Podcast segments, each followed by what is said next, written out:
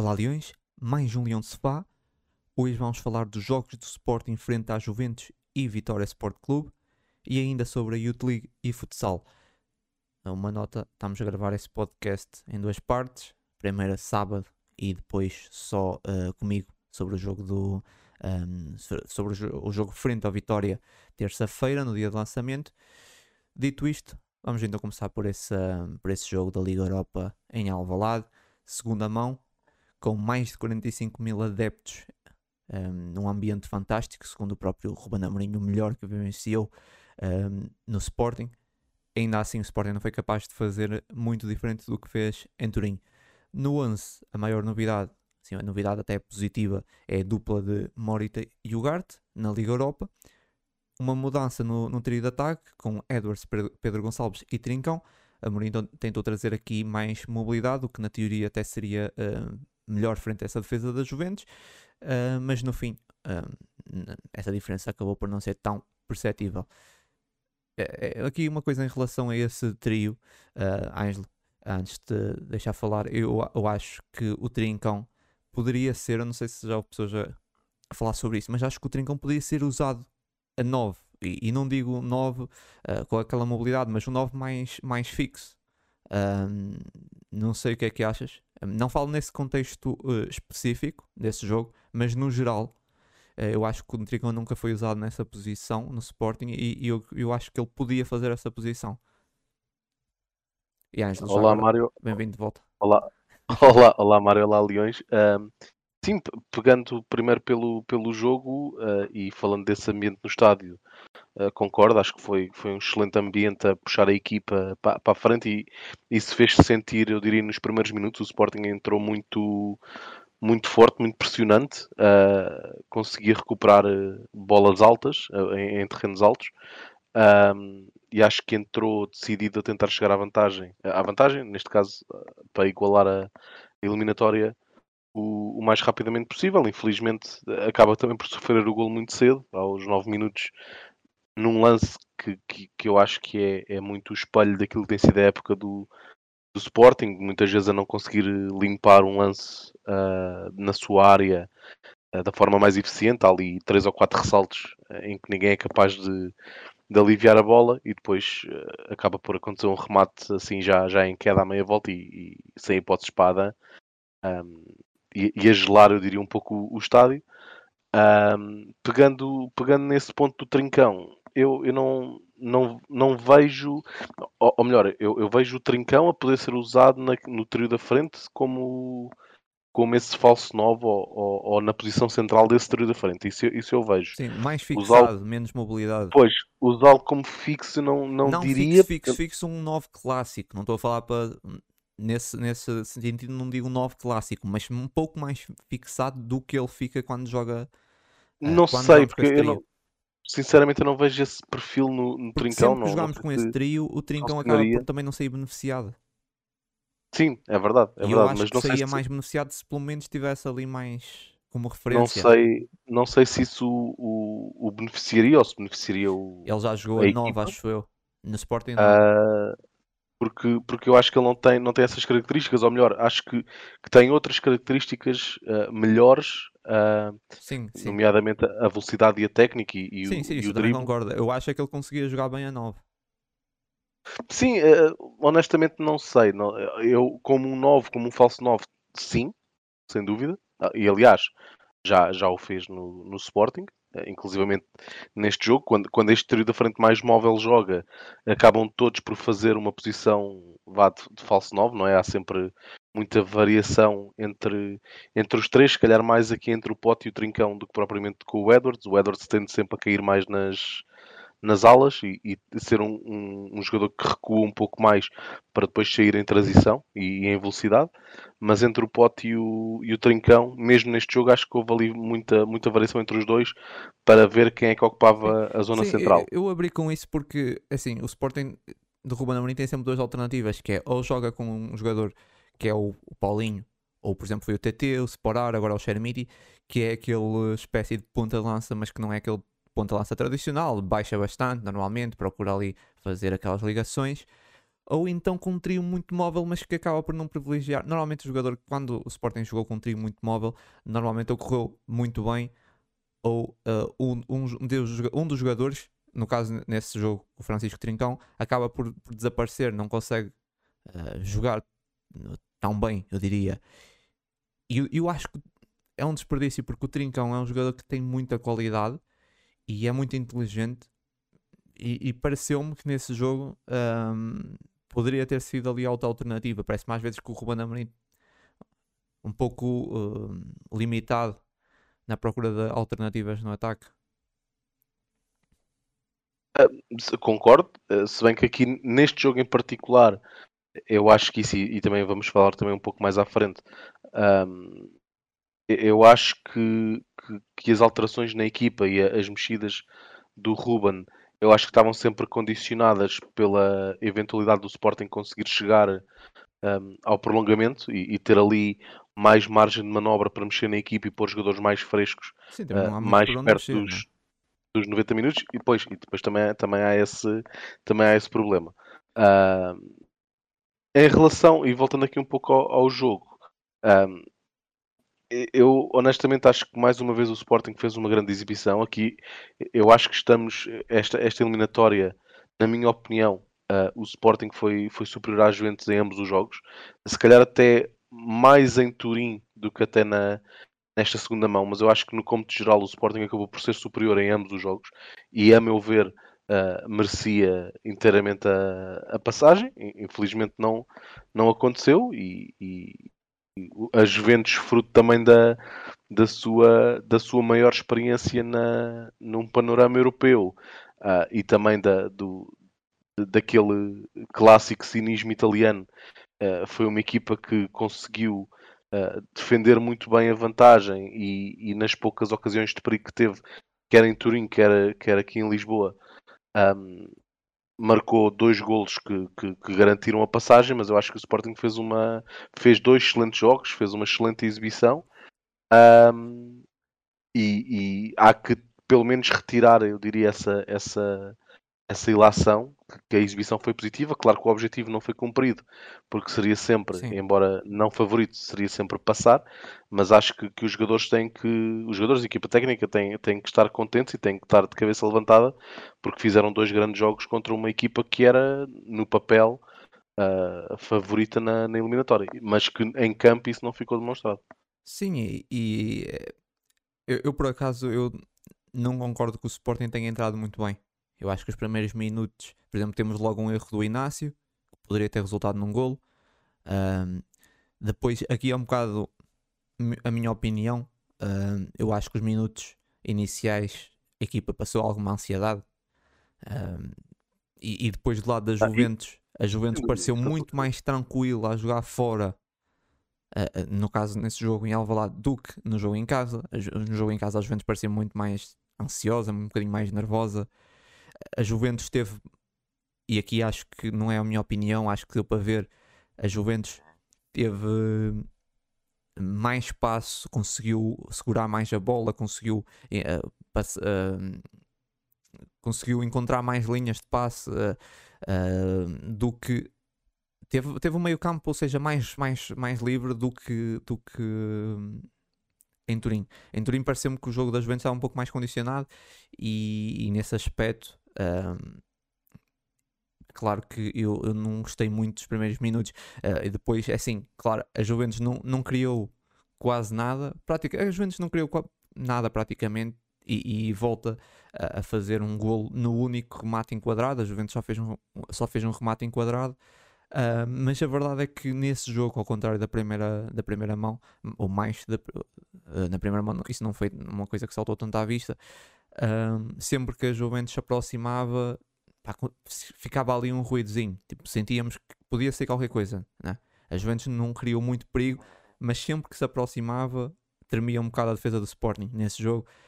E, e, de facto, acho que se a Juventus tivesse metido mais velocidade e se os jogadores da Juventus também tivessem com outra inspiração na frente, porque eu acho que pá, essa Juventus está a cair aos bocados, uh, podia ter criado muito mais. Uh, sentia alguma insegurança na defesa do Sporting. Sim, e isso houve, e houve durante vários jogos durante esta época e Ah, também desculpa, explicam essa. sobre o golo, sobre o época. golo, que é um golo, mais um golo na sequência de canto, já são cinco nas, nas competições europeias. Já são cinco. Ah, nós sofremos seis golos da sequência de canto, ah, se não estou em erro. No último jogo já falei sobre isso. São, agora são cinco no total. O último também foi da sequência de canto. Esse aqui é também. Pá, é azar. Foi também, foi também não- o primeiro gol do Arsenal em é? Alvalade também foi. Quando acontece tantas vezes, não sei se, pode, se podemos continuar a falar de azar. Sim, o, o primeiro gol do Arsenal em Alvalade também foi na Sim, de canto. Uh, portanto, sim, há, há essa, há essa fragilidade e, e essa fragilidade defensiva, voltamos a dizer, eu acho que é o principal uh, causador da má época que o Sporting fez e- esta época. E, e- e foi onde esteve essa. Mas Acho que é que, mais acho que explica grande nos parte. momentos-chave. Porque a questão é essa. Sim, sem dúvida, sem dúvida. Porque esses golos, esses uh, golos que o Sporting tem sofrido de bola parada, no caso da sequência de canto, quase todos ahm, na- na- nas competições europeias, em momentos importantes. E, e Sim, sim, esses, sim, esse aqui, dúvida. esses dois contra o Juventus, em que o Sporting tinha de estar muito mais ligado no jogo, um ao minuto 10. Ok, é verdade, é- é- nesse jogo é verdade. eh, Quer dizer, há ali uma atrapalhação de jogadores, eh, meio que batem um contra o outro e coisa. Foi estranho, é um gol estranho, é verdade, mas. Mas é aquilo, é assim, quando acontece várias vezes, não podemos só dizer, quando acontece uma, duas vezes pode ser azar, mas quando acontece várias, já não pode ser azar, não é? Sim, é, é- é uma má preparação, uma má abordagem aos lances e, e lá está. eh, Esta fragilidade defensiva é o, que tá, é o que explicou toda esta época. Quer dizer, não só, também já falámos aqui da má abordagem ao mercado, etc. ah, mas, mas esta instabilidade defensiva, que era a imagem de marca do, do, do Sporting de Ruben Amorim, esta, esta época não apareceu e, e- e no fim da, da época, quando fizermos o balanço, certamente que o número de o número de golos marcados andará ela por ela, até creio que se calhar marcamos mais golos este ano do que nos dois últimos, ah, creio eu, ou pelo menos em média por jogo. ah, embora estes últimos jogos não, não, tenha, não tenham corrido muito bem, mas acho que vamos chegar ao fim da época com mais golos marcados, ah, ou pelo menos ela por ela, e golos feridos. A diferença eu acho que vai ser gigante da, das épocas passadas, e está aí, tá aí o fator-chave para, para esta época. É, ainda sobre, focando nesse jogo, ahm, eu- até acho que o Sporting, aque- aquele gol obviamente foi um balde de água fria, acho que foi para todos nós, adeptos, pelo menos, eh, para mim foi.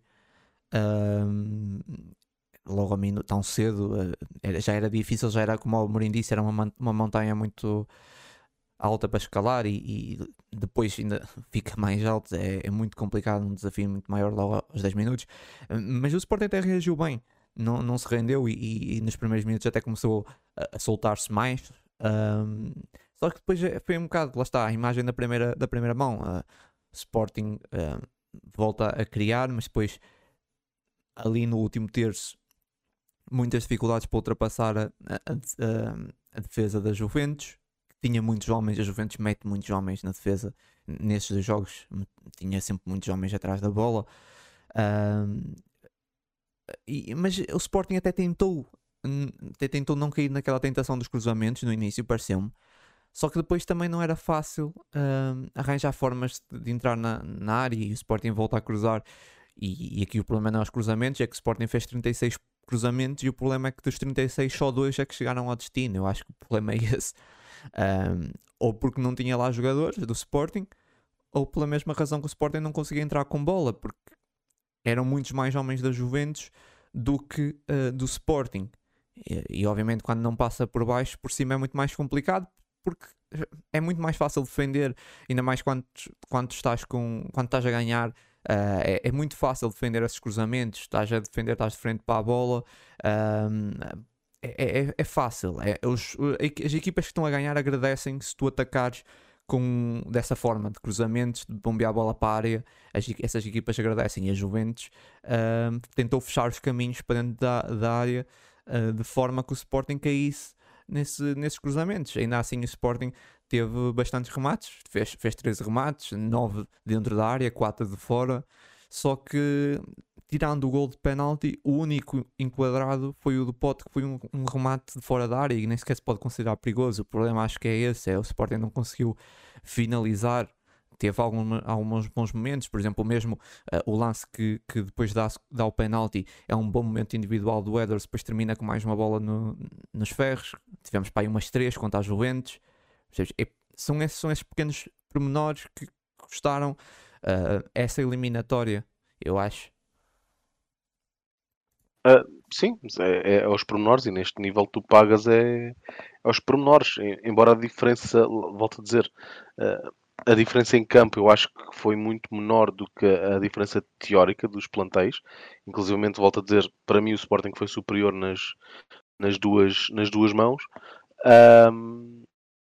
Mas quando o equilíbrio é tão grande, e, e, e, também, também concordo contigo quando dizes que se calhar o Sporting uh, deu muito mais, teve que se esforçar muito mais para atingir este nível nos jogos, enquanto se calhar a Juventus estava quase em, em, em velocidade de, de, cruzeiro, quase em, em, apenas em gestão, por assim dizer. Percebo isso e, e, concordo. Mas quando tens que, quando, quando o equilíbrio é tão grande entre as duas equipas, uh, isto vai se decidir nos pormenores. E nos pormenores a Juventus foi, uh, foi mais eficaz, conseguiu, Sim, eu diria, se calhar, se calhar em dois, três lances, e quando digo dois, três lances, estou a falar dos dois jogos, uh, em, em dois ou três lances de verdadeiro perigo que a Juventus causou marcou dois golos Sim, e o Sporting causou muitos mais lances, quer em Turim, quer em Lisboa, de, de, de, golo eminente.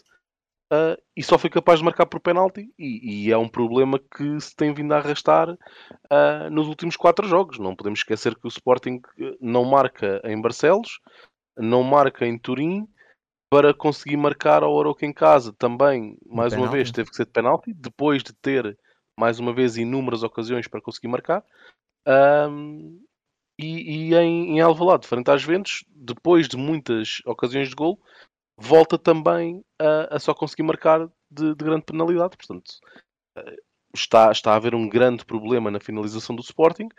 Uh, parece um pouco estranho, ou, não, uh, deixe isso a quem, a quem entenda melhor do que eu, uh, mas parece-me um pouco estranho um, ou, ou parece-me se calhar não ser coincidência esta, esta, este desacerto a estar a acontecer na altura em que o Sporting não conta com, com Paulinho. Aqui, quem, quem nos ouve e não é fã de Paulinho, se calhar vai dizer: está bem, mas o Paulinho também não marca assim tantos golos. É verdade, mas se calhar a dinâmica e aquilo que Paulinho oferece ao, ao jogo e oferece à equipa, se calhar consegue, uh, não marcando, consegue disponibilizar muitos mais lances em que os, em que os companheiros estão, estão, estão melhor colocados e conseguem, e conseguem faturar.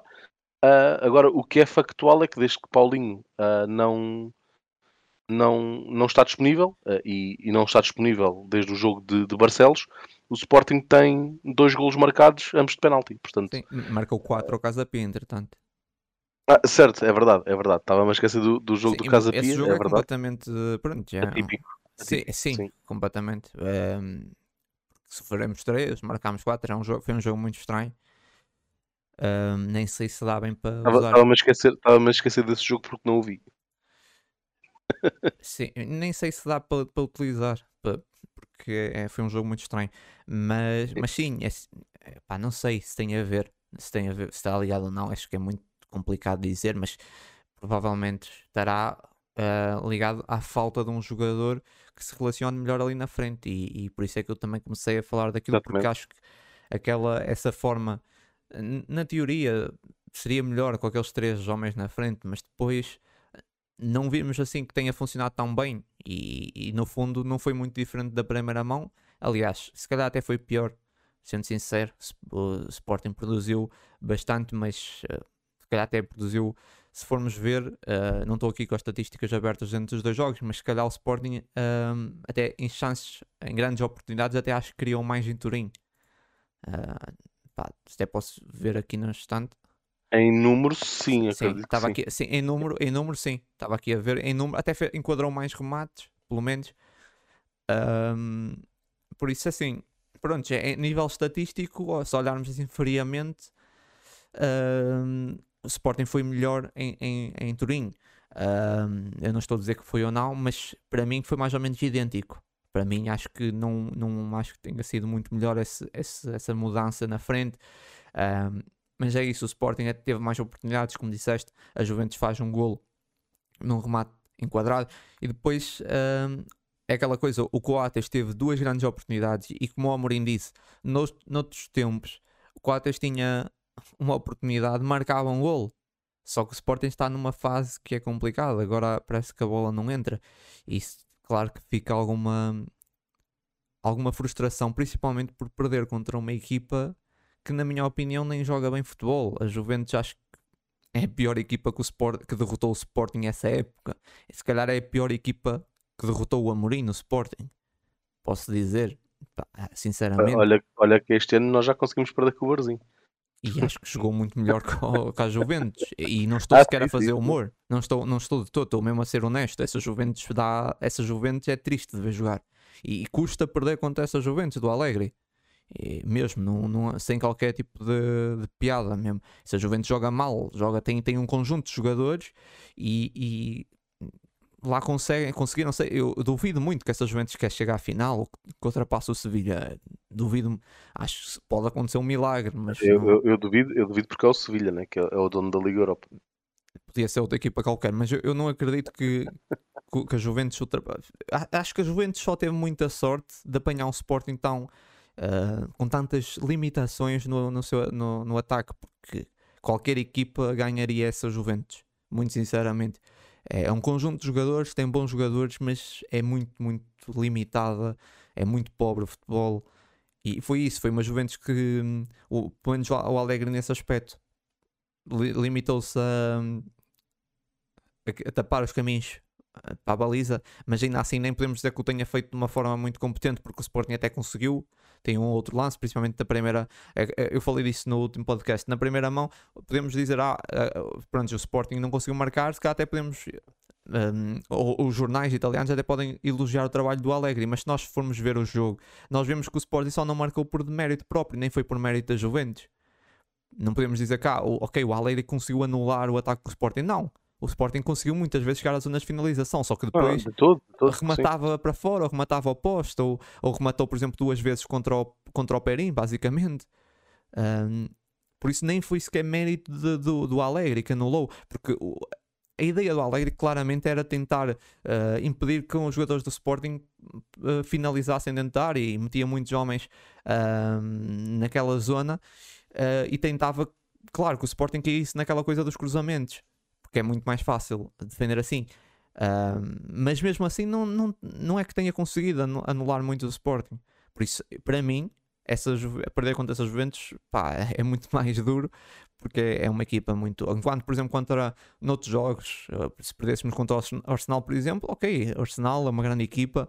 Uh, agora, perder contra essas Juventus é, é, duplamente mau pelo aquilo que nós fizemos no, no, no agregado no caso dos jogos. Um, fomos melhor, claramente. E por ser essa Juventus, por ser uma, uma equipa tão, tão debilitada, sinceramente. Sim, concordo. Perdeu-se aqui uma, uma grande oportunidade de fazer eh, algo História. bonito na Liga Europa, que era, que era eliminar duas equipas vá, de, Sim, todos os efeitos, um nível superior. Sim, para todos os efeitos, a Juventus, por muito fraca que seja, é, acaba por ser sempre a Juventus, não é? Claro, claro. É fazer aqui duas eliminatórias eliminando claro, o Arsenal e a Juventus seria, seria fantástico. Um, e, e, manter o Sporting na, nas competições europeias, que seria sempre um, um objetivo, como é óbvio.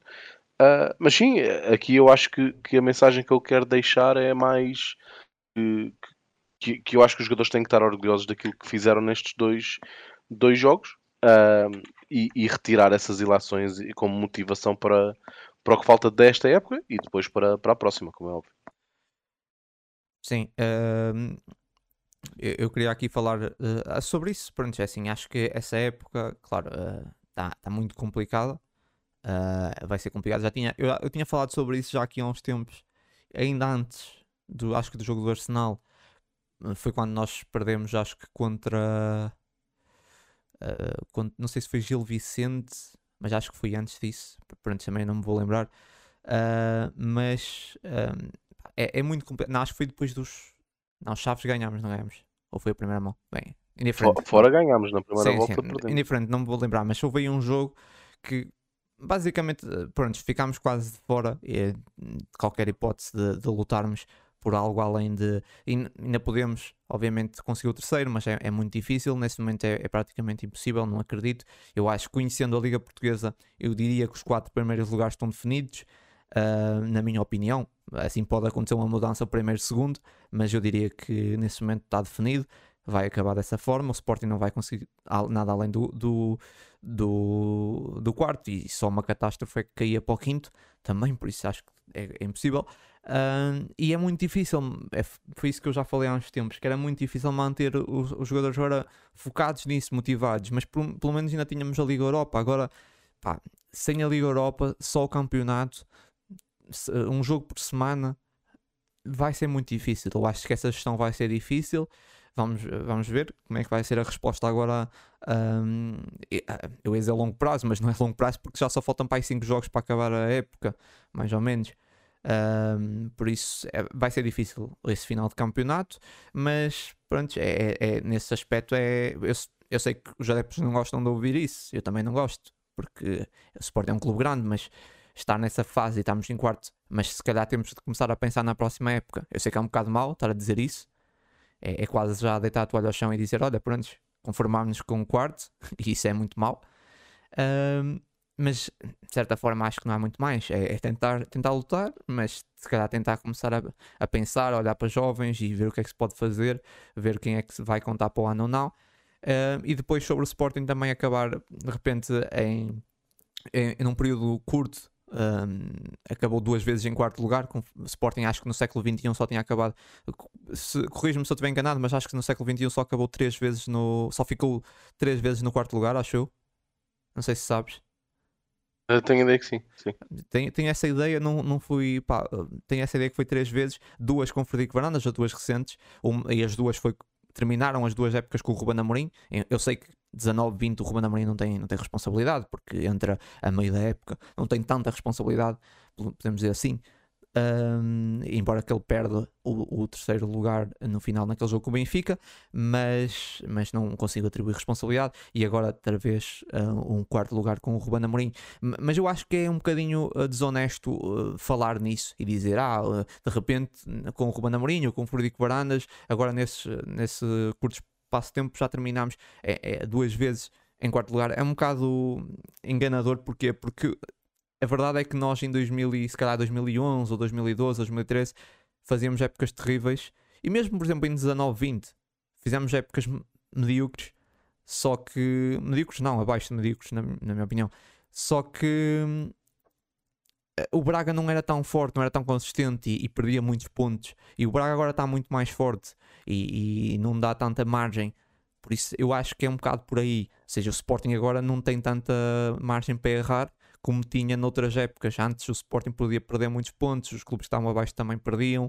Um, e então o Sporting ia sempre terminar abaixo do Benfica e Porto. Uh, agora, agora não. O Sporting, se, se vacilar, tem o Benfica Porto e já tem o Braga a morder os calcanhares. E, e é muito mais difícil. Por isso o Sporting tem, tem que correr muito. Uh, e, e, eu vejo isso como uma coisa positiva. O Braga estar, a, estar mais forte. Um, e, e acho que vai ficar ainda mais nos próximos anos.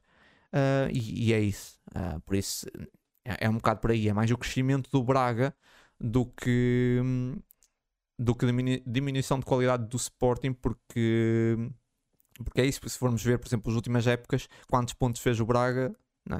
e vamos ver que o Braga está num crescimento brutal e o Sporting não foi o Sporting que caiu assim tanto, na, acho eu. Uh, Sim, é, Sim, força. Pegando, pegando aí pelo fim, eh, concordo agora com o último ponto e, e quero referir isso, esta, este crescimento uh, sustentado do Braga nos últimos anos é obviamente positivo uh, para, para o campeonato, para o futebol português. Uh, quem dera, quem dera o ideal seria que das 18 equipas do campeonato tivessem as 18 em, em, em condições de lutar pelo título, não era claro Aí que isto não acontece em lado nenhum. estava a lutar pela manutenção.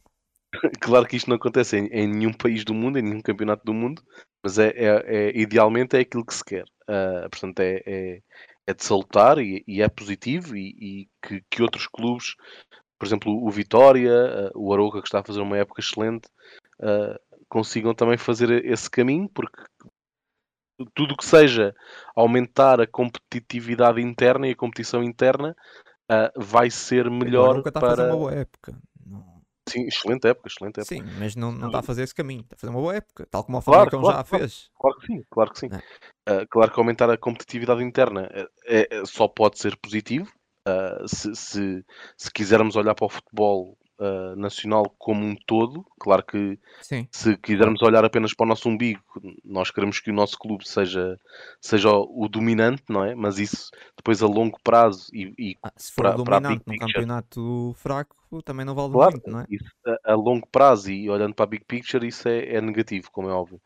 Sim. portanto, salutar este, este crescimento sustentado do Braga nos últimos, diria, 10 anos, 10, 15 anos. Sim. Em relação, a, em relação à, à- perspectiva agora do que falta jogar ah, para o Sporting a esta época, sim, eu, eu, sabes que eu sempre acreditei na, na obtenção do terceiro lugar. Ah, hoje já não, já não acredito. Acho que, que esta luta, acho, acho que o Sporting não, não te- tem o seu lugar definido, não, não vai conseguir chegar ao terceiro, mas também não, não estou a ver, e, e isso seria uma hecatombe cair para o quinto. Ah, não O estou. Sporting caísse para o quinto, tu, tu achas que o Ruben devia sair? Eu, eu percebo a pergunta. ah, Sim, é um cenário Eu- eu- completamente eu acho- catastrófico que não vai acontecer, mas já estamos só Sim, aqui. sim, sim. Não, eu, eu percebo a pergunta. A minha resposta eh, vai, vai noutro sentido, que é eh, o Ruben saindo. Existe uma alternativa melhor? Eu, sinceramente, não vejo uma alternativa melhor. Se não houver uma alternativa melhor, para mim não sairia. Ma- Mas percebo. A alternativa melhor é Percebo- não percebo acabar em quinto. Não, não, não, certo. Sim, tô- eu, sei, eu sei que tu estás a é dizer, eu sei que estás a dizer, mas por essa ordem de Ah. ideias nunca se mudava, não é? Às vezes é Não, difícil. é, imagina, tu, tu quando tu quando estavas a ser treinado por um, pelo Peseiro, pelo Silas, tu, tu ten- tinhas alternativas claramente superiores ao nível, ao alcance do Sporting. Isso para mim é Sim, factual. ok, claro. Ah, olhando para o Ruben Amorim, o Sporting acaba em quinto, despedes Ruben Amorim, existe algum ah, treinador no mercado em que tu Sim, sim, depositasses garantias que era melhor? Sim, Eu, sinceramente, não tenho. Sim, eu Claro, também não tenho, eu eu também não tenho. Estou a dizer ao nível, estou a dizer ao alcance do Sporting. Se me dissessem, a gente despede o Ruben Amorim, contratamos o Guardiola, certo, ok, onde é que eu assino? Agora, ao Será alcance que o do Guardiola Sporting, acho que não há uma conseguia- alternativa melhor. Não, não sei, não sei se o Guardiola trabalhava muito bem no Certo, Sporting. certo, É, é que o Guardiola está habituado a trabalhar com dinheiro. o Sporting Certo, o Sporting está na antípoda. É Claro, trabalhar claro, sem dinheiro. Tipo, é, será? Será que o Guardiola teria sucesso no Sporting? Agora, só, só para fechar aquilo que disseste, lá está, quarto lugar, eu acho que, ao terceiro lugar, eu acho que já não está, já não está ao alcance. Inclusive o, o Braga também venceu ah, o jogo desta jornada ontem, ah, portanto não, não perdeu pontos, portanto eu acho que está, está definitivamente fora do alcance do, do Sporting, onde eu discordo de ti, mas depois no, no fim da época cá estaremos para, para falar disso. Não sei, não, não, não sei se os três primeiros lugares estão definidos ao dia de hoje. Não, Não, eu, eu di- não vou dar isso como para o primeiro segundo. Ah, sim, mas eu, eu imagina, eu não vejo, eu não vejo o Benfica a terminar em terceiro todo, Ah, mas digo-te que vejo tão facilmente o, o- e também não vejo o Braga a terminar em primeiro, ok? Ah, em relação ao Porto, eu digo-te que tão facilmente vejo o Porto acabar em primeiro, em segundo ou em terceiro. Não, isso não vai acontecer. E tu sabes melhor que eu, que já viste mais campeonatos que eu, não vai acontecer. Se- não, Ne- eu, nem eu o- também acho Se o Benfica não for campeão, vai ser inédito porque nunca nenhuma equipa ah, perdeu o campeonato depois de ter estado com essas, essa diferença pontual. Por isso seria Certo. algo, seria algo inédito na história do futebol português. Eu, eu acho, eu acho que, eu- honestamente, eu acho que o Sporting tem o quarto lugar ah, fechado. Diria que o Braga vai acabar em terceiro, se tivesse que apostar. Sim, Entre primeiro e segundo, obviamente, ao dia de hoje, o Sim a- Benfica a luta é está o mais aberta, até porque o Benfica tem. conquistar. Obviamente que o Benfica é o favorito a conquistar o título ao dia de hoje, mas ah, não, dou, não dou ainda como fechado. Eu também não deste, é verdade. Ah, mas não dou, não dou como tão fechado como eu acho que tu estás a dar. Acho que tu estás a dar aí só se cá uma temos mesmo- porcentagem de 10%, Sim, sim. é, Para mim, para mim está praticamente. e se calhar um bocadinho mais. No final podemos, no final falámos disso. Ah, Uh, mas eu tenho quase certeza que está, está, está definido. Mas, mas só para terminar, muito rapidamente, uh, há bocado falaste sobre o. mencionaste o Aroca e estava-me a lembrar porque é, é isso. Os, os, nesse momento temos, os, temos o, o, esses quatro primeiros classificados. Um, tão, tão bem, não é? se nós pensarmos no, a nível no panorama um, europeu. Um, o Braga, mais dificuldades agora a competir na, na, na, conferência, perdeu contra, contra a Fiorentina, se cá poderia ter feito mais. Mas depois nós olhamos porque é que falta uma segunda linha. E, essa segunda linha que falta, por exemplo, agora falaste no Aroca. Pá, o Aroca está a fazer uma boa época, mas o Aroca vai ter continuidade. Porque ainda, ainda há pouco tempo o Famalicão estava a fazer uma boa época. Só que depois a época a seguir caiu, depois foi o Santa Clara, depois não consegue manter. O, o Aroca está a fazer uma ótima época.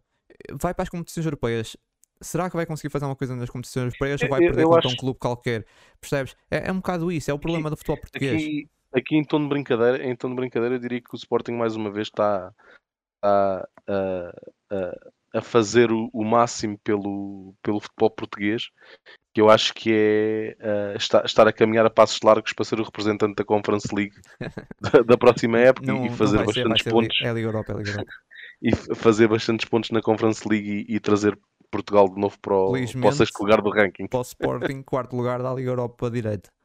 E, e, e, provavelmente o Braga também vai estar na Liga Europa, porque não sei sequer se o Braga vai conseguir passar os playoffs da passar os playoffs da Champions, porque os playoffs da Champions certo. são difíceis. E se o Braga certo. não consegue ganhar uma Fiorentina, não, não sei se vai passar. Tendo que provavelmente não vai ser cabeça de série, né? Sim, e, e, e é isso. Falta-nos esse quinto, quinta força, basicamente, porque ótima época do Arouca, mas para o ano só precisa estar a lutar pela manutenção. Eu já vi esse filme várias vezes, tu também, todos Exatamente. nós já vimos.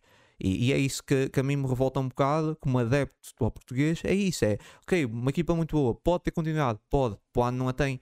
E, e é isso, isso até é, um bocado complicado, pois, uh, ainda mais para nós adeptos do Sporting, que perdemos, ajudámos essa, entre aspas, essa Arouca a estabelecer-se, uh, perdemos duas vezes. Aliás, não, eles ganharam, um, não conseguimos ganhar, no caso o outro jogo foi empate. Né? Sim, o Aroca faz 4 pontos um, contra o Sporting. E, e, e, depois para o ano, se for preciso, não, não, isso não vai render nada, não é? A nível europeu ou. Enfim, mas pronto, também estou aqui a divagar. Uh, eu, eu queria terminar a falar sobre um, a conferência do Ruben. Uh, recentemente, ele, uh, recentemente tinha, ele falou numa conferência sobre um, pá, as suas limitações, também falou que não conseguia ultrapassar uma linha de 8, disse abertamente que essa época quando o Sporting uh, não marcava primeiro, depois ficava muito mais difícil. Pá, eu acho essa abertura do Amorim incrível, embora que falar sobre essas, dessa forma sobre as suas limitações possa ser um, está a dar armas aos, aos, próximos adversários, porque ele acaba de dizer que basicamente tem muitas dificuldades contra muitas defesas e uh, que quando vai empatado, quando não marca na primeira parte, depois fica mais difícil. Aqui uh, deu, deu armas para, um, para os adversários, mas eu, eu, gosto dessa forma de estar do Amorim. E, e, e, eu vi há pouco tempo o Guardiola numa entrevista a dizer que, pá, que quando não sabe, finge. Tipo, finge que sabe como ultrapassar os desafios. Tipo, uh, não sabe bem o que, é, que, é, que se passa na equipa ou, ou, ou como ultrapassar o, o, adversário, mas ele costuma fingir para os seus jogadores ou mesmo na, nas, para os jornalistas, né, para passar para fora, para mostrar segurança. O Amorim tem aqui tipo um caminho oposto. O Amorim mostra sempre muita fragilidade. Mostra que não sabe, mostra que erra. É, é aqui, tipo, temos um, dois treinadores, um que é muito bom, já, já levou o Guardiola e outro que toda a gente aponta como vai ser o próximo grande treinador, e os dois seguem caminhos completamente opostos. Um, um, que tenta mostrar sempre o máximo de confiança uh, e outro que mostra as suas fragilidades, que, que é humano e que erra. Um, e depois, aqui outra coisa sobre a conferência, aqui já após o jogo, essa gerou mais polémica, porque enfim, tudo gera polémica, mas para mim completamente normal. A seguir aos Juventus uh, em Alvalade, uh, claro, frustração evidente do Amorim, uh, óbvio, e, e, ele mostrou claramente que e aqui ligado a isso que ele mostrou mesmo que não sabe porque é que a bola não entra, não sabe porque é que o Sporting não consegue marcar e depois foi bastante cáustico em relação às perguntas sobre os avançados e eu não censuro. Lembrou que o Sporting, e aqui, pronto, aqui é que foi, foi muito falado, porque lembrou que o Sporting com Lietzen, Derley uh, e Slimani Uh, marcando muitos golos, ganharam zero campeonatos no Sporting e falou que o Sporting com TT e Paulinho ganharam um campeonato. Eu até posso adicionar o Sporar, que também foi campeão no Sporting. Um, é verdade, é que Lietzen com zero golos no Porto ganhou um campeonato. Eu, eu, concordo completamente com o Amorim. Reduzir os problemas do Sporting a avançados é uma forma simplista e redutora de querer resolver problemas complexos. Um, não há nenhum jogador no mundo que garanta golos sem depender do contexto e vai ganhar campeonatos sem depender do contexto. E, e depois temos vários exemplos de clubes cheios de craques e não, que não ganham nada, e o melhor exemplo atualmente um, é o Chelsea. Tantos bons jogadores e sofre para marcar um golo. Uh, e não vamos dizer que o Chelsea não tem, também está limitado a nível de avançados, mas tem, tem jogadores uh, ao pontapé, principalmente avançados, tem bastantes. Um, eu, eu, respeito bastante o, o Amorim pela sua honestidade e expor assim as suas fragilidades. Eu, eu, por exemplo, também gosto de dizer que pá, não percebo nada e não faço a mínima de como resolver os problemas do Sporting. E porque se eu soubesse resolver os problemas do Sporting, pá, eu não vinha para aqui gravar um podcast.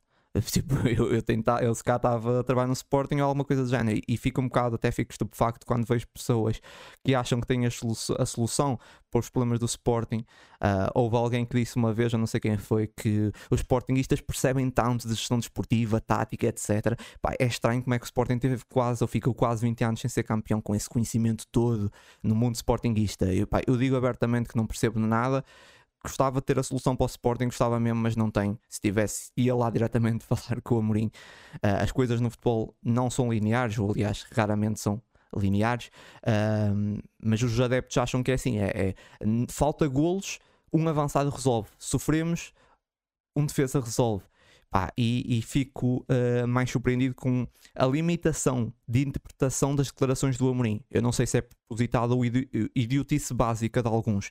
Uh, e depois eu, eu, venho para aqui todas as semanas com perguntas. Uh, quando, estamos quando estou aqui contigo, estou sempre com certas perguntas que eu nunca, nunca saio daqui com as respostas e depois vejo pessoas que vão todas as, vêm todas as semanas com as respostas para tudo. Pá, com sorte, se anexarem os vossos perfis do Twitter no currículo, ainda conseguem trabalho como adjunto com o Guardiola. Vejam lá isso. Não sei se dá para meter nicknames no currículo e tal, mas pá, ainda devem conseguir, porque têm respostas para tudo, para todos os problemas do Sporting. Pá, não percebo. Não percebo porque é que não resolveram. Eu sinceramente não sei. O Amorim também não sabe e, e, mostra isso, mostra essa, essa sua fragilidade. Um, e era um bocado isso que eu queria, que eu queria falar, um bocado a minha opinião. Ângelo, não sei o que é que achas sobre isso. Ah, isso, é, isso, é o, isso é o síndrome do treinador de bancada, acho que, que, é, que é comum a todos, a todos, os, a todos os clubes. Uh, nós, obviamente, temos mais noção do, dos adeptos do, do Sporting, porque são aqueles que, a quem damos mais atenção, por assim dizer, mas acho que é, é um síndrome muito, muito português uh, do, do adepto de bancada. Todos, todos nós sabemos, tira, tira um e mete o outro e, e, e ganhamos o jogo. Só que lá está, uns de facto são, são treinadores e, e, e nós não. O que é que tu achas sobre uh, essa forma de. Do em relação a isso, suas fragilidades e sobre a questão dos avançados e do Slimani e da Erley, etc. Em relação ao expor as fragilidades, não, não concordo que isso seja dar armas a, aos adversários, porque os outros treinadores eh, não, não precisam que o Ruben Amorim diga que não sabe ultrapassar uma linha de 8 ou que tem Mas dificuldades. Mas não quando... sabem que o Sporting tem, é mais frágil se for eh, se não marcar na primeira parte. Ele disse isso. Todos, todos os clubes são mais frágeis se não marcarem na primeira parte. É, ah, sempre, é sempre melhor saíres a ganhar para o intervalo do que empatado ou não. Claro, em princípio, em princípio será, não é? Claro, mas há equipas que isso não abana tanto. Isso não mexe tanto. Claro, sim, mas o que eu estou a dizer é que não é preciso. Eh, repara, o, o Ruben Amorim disse isso no fim do jogo, das, no, no, depois do jogo da, da segunda mão com as Juventus, correto? Uh, acho que foi já o campeonato, não. Foi, foi Ou do, do Aroca, o, o, que seja. Vamos dizer que ele disse isso no fim do jogo do, do Aroca, em casa. Tu, tu já sabias isso antes. Eh, parece-me óbvio, desde, a, desde o início da época, que isso é óbvio. Portanto, não, não era preciso ele dizer para eu, que não sou treinador, perceber isso, quanto mais os Sim. treinadores das equipas da primeira divisão. Sim, ok, é? tens razão, tens razão. Mas, uh, sim, se calhar tens razão. uh, e até acho que já chegámos a falar sobre isso aqui. E eu agora de repente. Sim, exatamente, tal e qual, tal e qual. Sim, sim, o ele dizer, o ele dizer, uh, acho que não é dar armas. Uh, acho que é uma forma de comunicar. Uh, podemos criticar se ele deveria dizer ou não, mas acho que não, sim, não dá armas a ninguém. Sobre a parte dos avançados, para, para avançar. A parte dos avançados, ah, sinceramente, eu acho que. Hum, eu, eu acho que esta foi a, a primeira declaração do, do Ruben Amorim à frente do Sporting em que eu notei, se calhar, não vou, não vou dizer descontrolo, mas se calhar já algum tipo de, de saturação pelo momento Se, tiver- negativo. se eu estou saturado de estar há, há mais de, de um ano a ouvir avançados, avançados e é Não, não, lança, certo, certo, certo, Imagina- está bem, mas, imagina mas, o aí, Amorim. mas aí, claro, mas aí lá está. eh, Se, se, se ele percebe mais do que eu, porque ele é treinador, e obviamente percebe, ele tem que estar mais preparado que eu para aguentar isso. Mas a resposta Não é? dele fez todo sentido. Não sei se fez, não, Para não sei. fez. Para mim Então, fez. Porque tu podes ter Tá bons avançados, tu podes ter grandes ó, pontas de lança, pode, podem marcar 50 gols, Ó não Mário, significa para vais ser ti, campeão. para ti, para ti fez. Para mim não. E- Porquê? Porque eu agora também, eu também posso perguntar ao, ao, ao Mourinho, ok, então e quantos campeonatos ganham o, o Shermite e o Trincão e o Edwards? Percebes? O argumento dá para os dois lados. Ele dizer-me, o Lietzen era um excelente avançado, o Derlei era um excelente avançado, o Slimani era um excelente avançado. Ganharam eu acho, bola. eu acho que, por exemplo, eu acho que o, o, Lietzen ganhava um campeonato com o Mourinho. Só que eu, estou, eu acho que o contexto é muito importante. Não sei, claro, claro que é. O que eu estou a dizer, para mim, quando eu, quando eu li aquelas declarações, ou quando ouvi aquelas declarações, para mim, aquilo que- não me caiu mal, mas para mim foi a primeira declaração do Amorim à frente do Sporting em que eu interpretei como a- tipo aquela resposta de estou cansado de ouvir isto, percebes?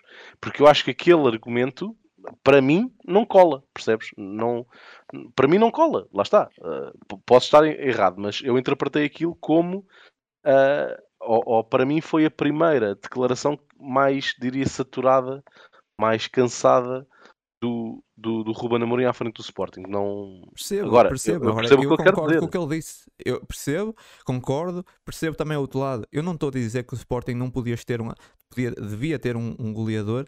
Por isso é que eu acho que, por exemplo, se o Lietzen tivesse enquadrado, ima- imaginemos o Lietzen ah, nesse, nesse, nesse plantel, eu acho que seria uma mais-valia. Eu acho que o Ruben não quis dizer isso. O Ruben não estava a dizer claro que que sei. sim. Agora, se tu fores buscar um Slimani eh, que aparentemente veio destabilizar, né, supostamente, aí já não é uma mais-valia, não importa os golos que o Slimani faça. É um bocado nesse, nesse- também nesse contexto. Sim, certo, certo, certo, certo. Mas uh, eh, para mim, eu acho que aquela resposta lá está. Foi. Sim, mas eu acho que é Ah, foi normal. quase um desabafo, por Ruben assim é dizer. humano, tem toda a legitimidade para estar. Claro que sim, claro que sim. Claro que tem. Agora, também não está acima de críticas, não é? Eu Sim, sim, não. sim. E, e- Não, e que- nós temos elogiado aqui muito, e eu tenho elo- elogiado muito e adoro a comunicação do, do Ruben Amorim. Adoro. agora, o- e- Diz, diz. E pegando, pegando num exemplo que não, não muito antigo, ah, quando estava na moto de cima, toda a gente em Portugal elogiava a comunicação Temos do Bruno Lage. Termina rápido. Por exemplo, pronto, só, só, 50 só fechar aqui. Quando, quando estava na moto de cima, toda a gente em Portugal adorava e elogiava a forma de comunicação do Bruno Lage. Sim. Quando as coisas começaram a correr mal, toda a gente criticava. E, e, e o Amorim era igual. Ou seja, quando estando na moto Mas eu, eu sempre, de cima, ter eu sido acho que o campeão, Amorim sempre tem uma boa postura, tanto a perder como a ganhar. Eu completamente de do acordo. É- Completamente é de erra- acordo. É a honestidade. Ele, ele é completamente, honesto. completamente de acordo. Daí dizer que para mim esta declaração foi a primeira que, do meu lado, e não- Claro, mas Está, é, foi a honestidade errado, mas do dele. meu Foi lado- porque a honestidade dele, tu pá, não concordas? não, não, eu concordo com, com honestidade. Eu acho é que este argumento é uma falácia. Este Não, não, argumento sim, para sim, mim não sim. cola. É só isso, é só Mas isso. isso já é a tua opinião. Claro, Eu, eu alguma, concordo em, em parte com ela. Eu acho é que ela não foi, se calhar, ah, se calhar bem explicada. Mas enfim, temos que avançar. Vamos aqui para os destaques. Começa então por os teus destaques positivos. Ahm, então eu destaquei como MVP o, o Ugarte, porque acho que fez um. tem vindo a fazer jogos incríveis e, e este jogo ah, foi, foi mais um. Fa- faz lem- sempre lembrar aquela, aquela piada do, do 70% do planeta é coberto de água, o resto é coberto por jogador X.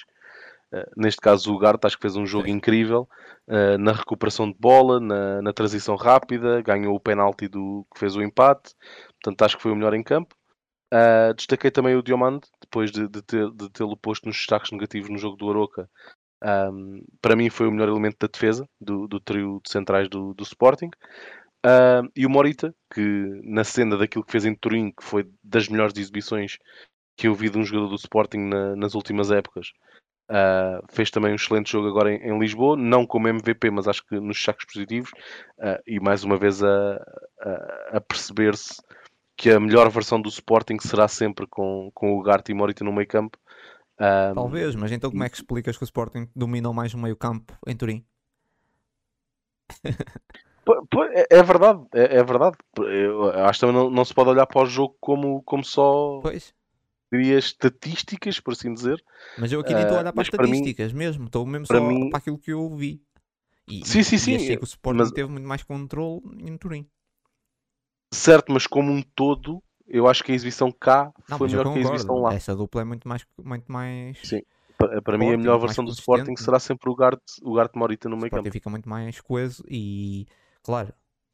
Um, terminaste os teus destaques, certo? Sim, sim. sim. Um, o meu MVP também é o, é o Guard, também uh, esteve muito bem tanto uh, defensivamente como ofensivamente. Pá, ganhou 14 duelos e depois ainda tentou levar a bola para a frente, teve alguns bons momentos, foi dos jogadores que, que, que, mais, que mais se envolveu também. Uh, ele e o Weathers no ataque ganham um penalti. Depois destaque positivo no Marcos Edwards, como já falei, do, o, o jogador que, que mais desequilibrou. Uh, tem 11 dribles com sucesso. está ligado ao penalti, que o próprio converte. Acho que foi o primeiro penalti no Sporting de, do Edwards. E depois o Diam, uh, Diamante só perdeu um duelo defensivo, teve muito, muito forte. Uh, esteve bastante bem nas marcações, ah, não tão envolvido ofensivamente, mas esteve, esteve bem. É verdade, teve ali dois jogos mais negativos. Volta aqui a estar bastante bem. Os teus uh, destaques negativos, então? Uh, os meus destaques negativos, o primeiro vai para o Pote, acho que do trio da frente foi o que teve menos em jogo e que, e que, que desequilibrou menos. Não esteve tão assertivo como, como é costume, nem apareceu em, em, em zonas de finalização tantas vezes como seria de esperar. Um, e depois uh, coloquei também, e aqui diria como pior uh, em campo, do lado do, do Sporting, um, coloquei o Nuno Santos, porque não me lembro de nenhum lance em que tenha desequilibrado, estragou, por assim dizer, vários, vários lances de ataque, não foi tão eficaz nos cruzamentos como, como nos tem habituado, uh, e acho que foi um jogo negativo por parte do Nuno Santos eu comecei mesmo pelo Nuno Santos, porque disseste não foi, não teve muito sucesso nos cruzamentos, uh, não fez nenhum com sucesso. Não teve nenhum, pois, exato. Teve nove cruzamentos, nenhum com sucesso. Uh, defensivamente também não ganhou nenhum duelo e ainda perdeu a bola 17 vezes. Um, um jogo péssimo do Nuno Santos. Francisco Trincão, para mim, é que foi o pior da frente. Aquilo ligado a que eu estava a falar, há bocado também, iniciámos aqui essa conversa, um, completamente desligado Uh, literalmente, ele, ele, a única coisa que fez no jogo foi ganhar um duelo. Ganhou um duelo e não fez mais nada no jogo todo, 81 minutos. Uns toques de bola, tal, mas não fez mais nada. Zero dribles, zero remates, nada. Um, muito mal. Sinceramente, acho que esses, essa forma também não sei se é melhor para o Trincão, por isso é que eu há bocado estava a falar. E olhando assim para as estatísticas individuais, muito péssimo mesmo. Um, depois o Ricardo Gaio, acho que teve momentos positivos na primeira parte, mas é, podia ter marcado um gol também. Mas no geral uh, teve, teve um jogo também bastante negativo. Tem, a única, o único sucesso dele é uma bola. Teve uma bola longa com sucesso, foi a única coisa que conseguiu e ganhou apenas um duelo também. Ou seja, o jogo todo, ele não fez o jogo todo, creio eu, ele saiu, assim fez o jogo todo, ou seja, ainda é mais grave em 90 minutos, teve uma bola longa com sucesso e ganhou um duelo. Uh, foi, foi o jogo do, do Ricardo Gai. Uh, basicamente é isso, não tenho mais nenhuma menção. Ah, então não sei se queres dizer mais uma coisa, eu tenho aqui uma para terminar. Não, força, força. É, é pá, aqui lança, falar uma, lançar aqui uma reflexão, uh, mas temos que ser rápido, já estamos aqui com 50 e tal minutos e ainda só estamos a falar das Juventus. Mas pá, estava a pensar sobre essa equipa do Sporting, eu acho que é uma, uma reflexão que eu tive. Essa equipa, essa época, parece uma equipa pequena, ou seja, contra os fortes, o Sporting é forte e mostra, com, e mostra consegue competir. Tanto lá fora como no nosso campeonato, contra o Porto, Benfica, conseguiu competir. Mas contra os fracos, aqui fracos e fortes, muito, entre aspas, obviamente, uh, mas acho que dá para perceber, desaparece e, cede, e, e, depois também cede um bocadinho à, à, pressão, ou nos momentos de decisão o Sporting cede um bocado. Essa época o Sporting parece uma equipa pequena. Essa é um, uma reflexão um bocado provocatória, não sei o que é que. Sim, eh, acho que vai, vai, dentro, vai ao encontro daquilo que nós falamos que é o momento mais forte do Sporting, é a transição rápida ofensiva uh, e, e, vai sempre ter mais momentos desses contra equipas do mesmo nível ou mais fortes uh, do que quando depois joga com equipas muito fechadas. Uh, aliando isso ao facto de esta, esta época a estabilidade defensiva não estar lá, faz com que os jogos contra equipas mais pequenas seja, ou que estão mais, mais na defensiva sejam mais complicados porque acontece mais vezes do que o costume com o Ruben Amorim a equipa adversária chegar à baliza do Sporting duas, três vezes e conseguir marcar um gol e depois fechando-se um, o Sporting, como o Ruben disse, não, não consegue penetrar naquela linha mais recuada da, da equipa. Portanto, acho, acho que vem um pouco daí essa análise. Agora vamos até ao jogo do campeonato, o Vitória Sport Clube Sporting, no embate entre duas equipas que não vivem uma grande fase. O Vitória há mais de um mês sem ganhar e também com dificuldades para marcar golos. Por isso, acho que vimos um jogo à imagem do momento das duas equipas. Alguma qualidade a espaços, mas no geral foi um jogo bastante sonolento. Um 11 praticamente sem alterações, voltámos a ter Shermiti na frente de ataque. Foi um jogo com algumas fases, uh, mas no geral foi bem nublado com uns, uns tons primaveris e, e, digo isso porque o Sporting conseguiu marcar, caso contrário uh, seria uns, uns tons mais uh, de outono. o Sporting que entrou no jogo a procurar muita profundidade. Tinha muita posse, mas o posicionamento do Vitória a conseguir até condicionar um, mais uh, novamente uh, alguma má definição e principalmente uh, uma circulação, eu acho, do Sporting muito lenta. E além dessa circulação lenta, em alguns momentos voltámos a ver algo que já é repetido nessa equipa, noutros, em outros jogos, que é haver espaço para progredir, os jogadores têm espaço para progredir uh, e fazem passos para trás. É, é, uma coisa que acontece, tem acontecido muitas vezes. Uh, muitas vezes alguns jogadores do Sporting podem arriscar um passo para a frente, uh, têm espaço para tentar levar a bola para a frente e, e, simplesmente fazem um passo para o lado, fazem um passo para trás quando têm opções um, para tentar levar a bola para a frente. E parece que é quase aquele jogar pelo seguro, ter sempre medo de arriscar. Talvez o Sporting esteja numa fase onde, onde se está com medo de sofrer. Um, mas ainda assim acho que faltou isso, falta isso, esse, esse, esse medo de arriscar. Um, mas sem, sem, grandes brilhantismos, o Sporting ia chegando à frente uh, e, e, se concluísse melhor, até podia ter criado mais perigo, porque o Sporting Uh, chegou várias vezes, ainda na primeira parte, mas no, no geral do jogo chegou muitas vezes. Sentia-se que podia dar melhor conclusão e, e, tinha criado lances de vários e vários lances de perigo. O Vitória, uh, que eu diria que quase exclusivamente viveu de rasgos individuais, uh, esses mesmos rasgos resultaram em um gol invalidado por 7 centímetros. Uh, e caso fosse o golo seria até um bocado difícil de atribuir culpas, talvez a forma como a bola chegou até ali o espaço que foi concedido naquela foi um contra-ataque, uh, uma saída rápida do Vitória. Uh, que devia ter sido um, rapidamente anulado. Depois, nada a dizer a forma como o Nuno Santos é batido, porque acontece, é um lance um para um, não, não há muito fazer. O Nuno Santos podia ter ganho, perdeu. É complicado um lance de um para um dentro da área, é muito difícil ali a abordagem, podia fazer penalti.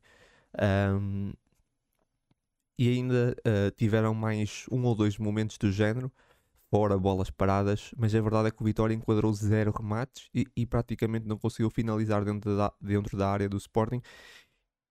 E só voltámos a ver a equipa do Vitória dar o ar da sua graça um, em, cima dos 90 mesmo. Em cima dos 90, porque o jogo estava ainda um zero e o Vitória tentou ali um, carregar um bocadinho nos últimos 5 minutos, mais ou menos, mas muito, muito pouco desse, desse Vitória.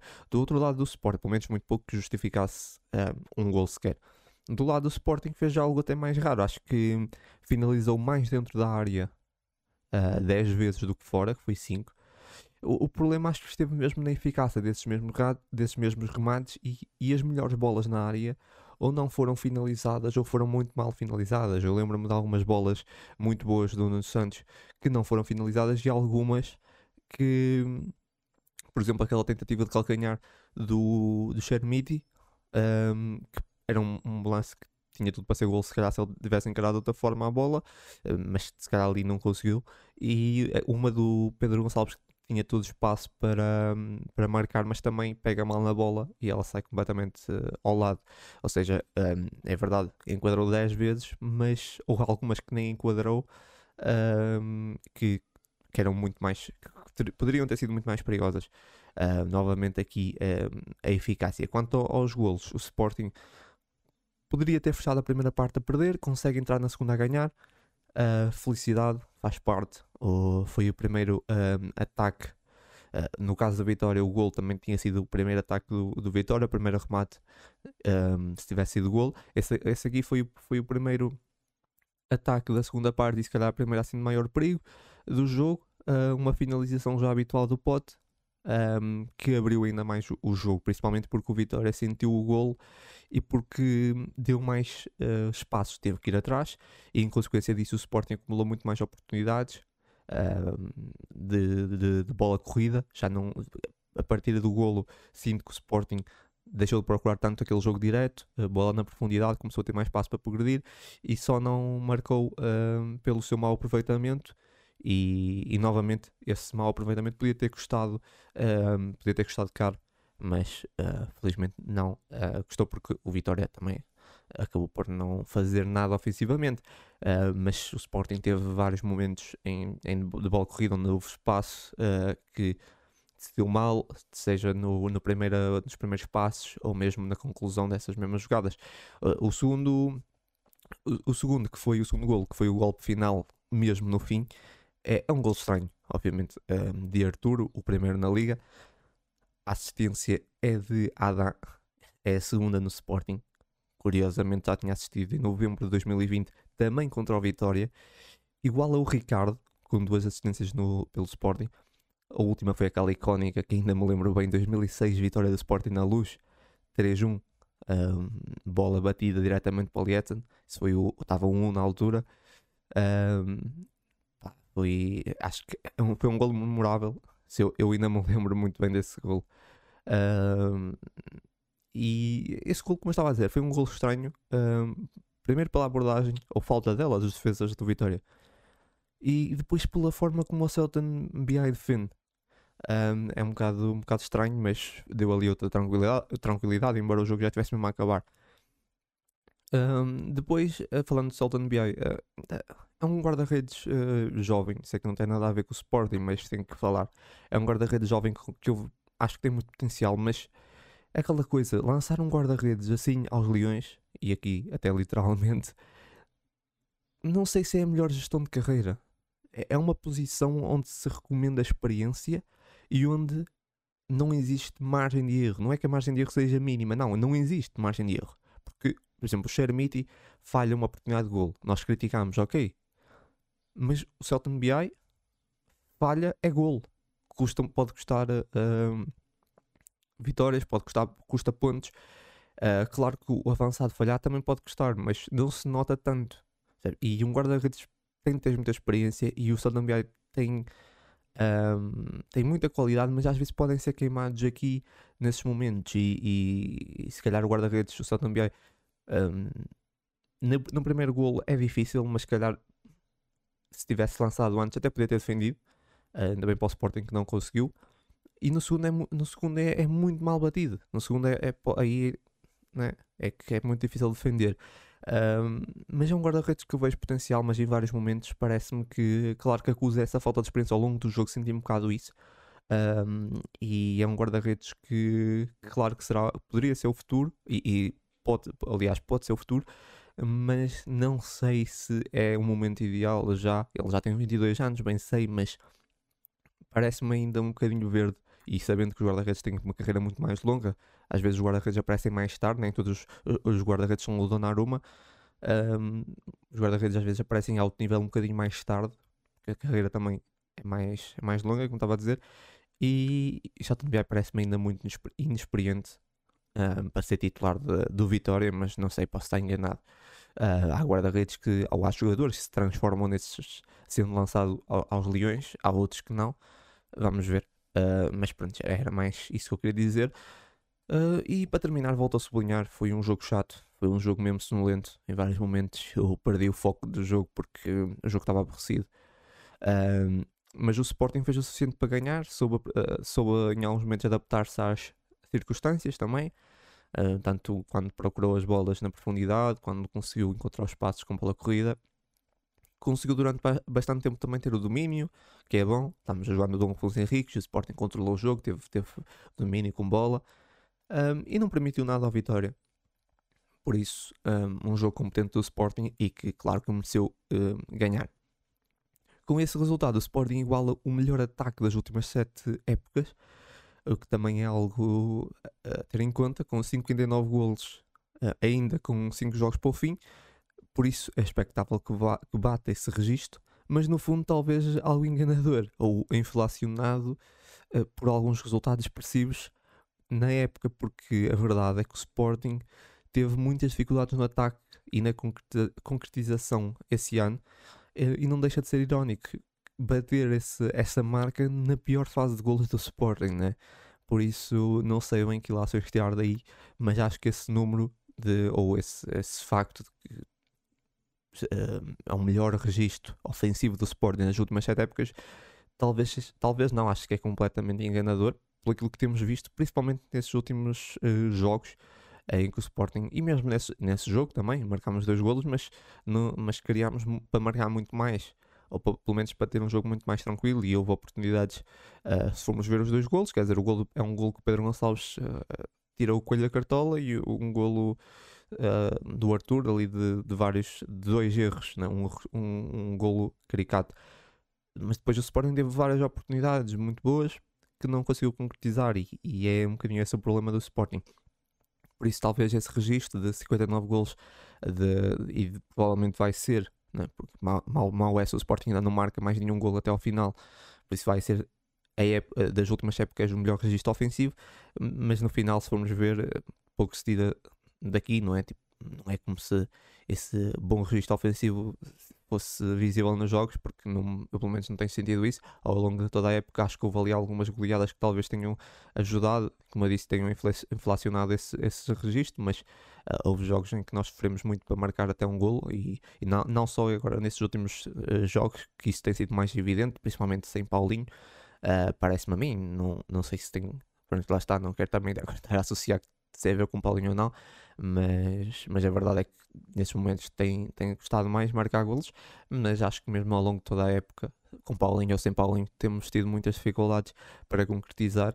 Uh, era um problema que também se calhar já vinha noutra, noutras épocas, no geral. Eu acho que mesmo na época do título nós não éramos uma equipa que marcava muito, uh, mas que lá está, no ano do título marcávamos um gol e não sofríamos, né? raramente nos marcavam e então estava tudo tranquilo, porque sabíamos que se marcássemos um gol uh, era muito provável que ganhássemos. Esse ano, como aconteceu contra o Casa Pia, tivemos que marcar 4 golos, é, é, aí é um bocado mais, mais complicado.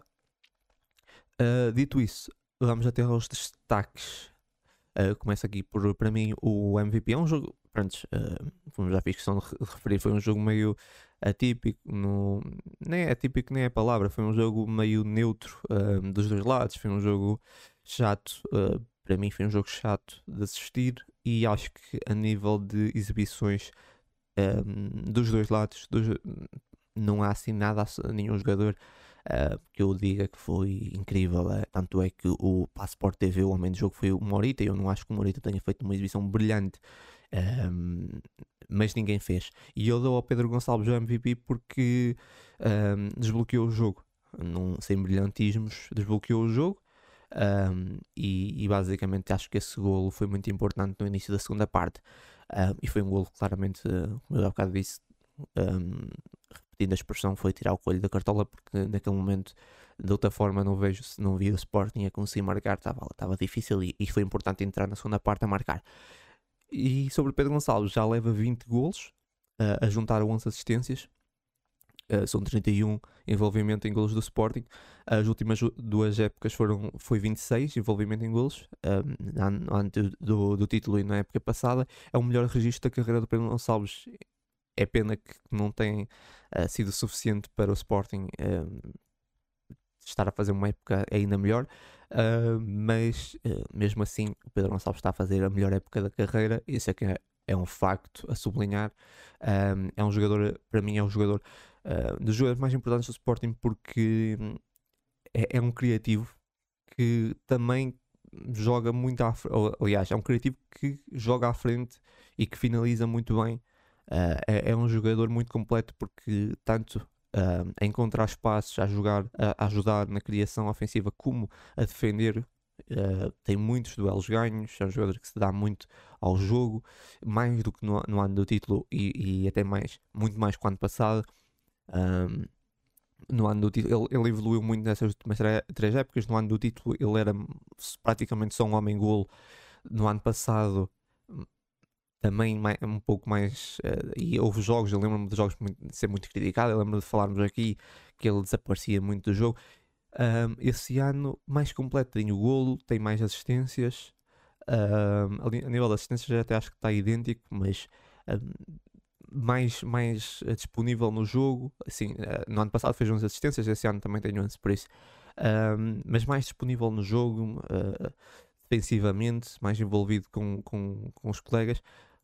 É, é, um jogador que seria muito difícil uh, se o Pedro Gonçalves sair e pode acontecer porque, enfim, é difícil segurar esses jogadores e a verdade é que é estranho como é que o Pedro Gonçalves ainda não foi muito sondado, ou pelo menos ainda assim não foi assim muito falado nesses últimos dois, dois anos, mas sair vai ser muito difícil, se calhar é dos jogadores mais difíceis de, de comatar porque não existem aí assim aos pontapés jogadores com essa, com essa relação com a baliza que o Pedro Gonçalves tem e depois com essa criatividade um, e, e o Pedro Gonçalves consegue jogar a médio e com muita qualidade capacidade de encontrar espaços e depois jogar na frente. Como eu disse, houve aí um podcast que eu disse que se o Pedro Gonçalves pudesse assistir pelo próprio, nós teríamos, seríamos muito, muito mais fortes, porque o Pedro Gonçalves é um jogador incrível que encontra, lê as jogadas muito bem, encontra os passos um, e, e é, é, um jogador. Um, um jogador incrível, sem dúvida, para mim, dos melhores do Sporting nesse momento.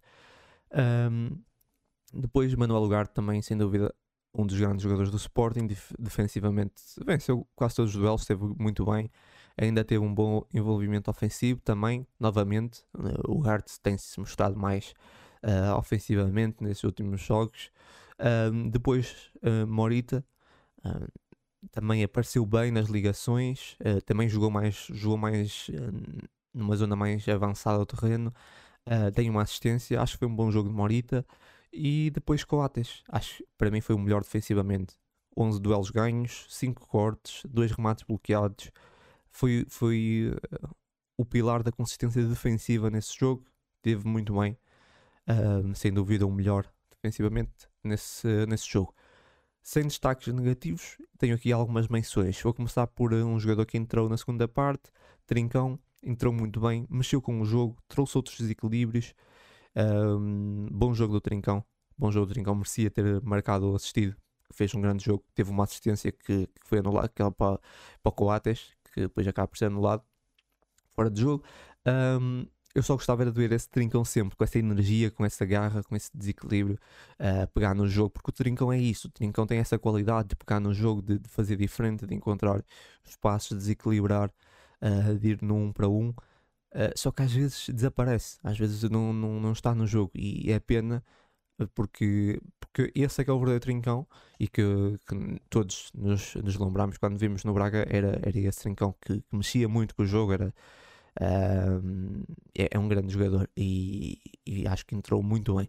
Depois o, o Diamante, uh, também um grande jogo com bola, com bola teve, teve um jogo também muito positivo, grandes passes, passes de muita qualidade. Um, depois o Gaio. Um, o Gaio é, é, complicado. Teve bons momentos, mas depois definia quase sempre mal. É um bocadinho o problema dos Gaio. O Gaio é aquele jogador que faz um bom passe, a seguir uh, já tenta fazer um cruzamento, faz um cruzamento para ninguém, depois é uma boa recepção, depois falha o passe. É, é, é sempre isso. Dá, faz uma coisa boa, a seguir já faz uma coisa má, um bocadinho o problema do Gaio, não consegue dar aquela sequência de. Um, é raro o Gaio ter um jogo em que fez tudo bem. E nesse jogo ele teve ali alguns momentos em que, um, se, em que tinha espaço, em que recebia bem a bola. Há um, lembro-me de um momento em que ele podia ter feito um bom cruzamento e de repente o cruzamento sai para ninguém. Um, é difícil, acho que teve bons momentos. O problema é mesmo a definição do jogo, tem de melhorar. Uh, mas basicamente é isso. Depois Nuno Santos também fez um bom jogo, colocou muitas bolas na área que hum, deviam ter sido melhor, melhores uh, aproveitadas porque um, o Gaio criou ali várias situações um, a golo.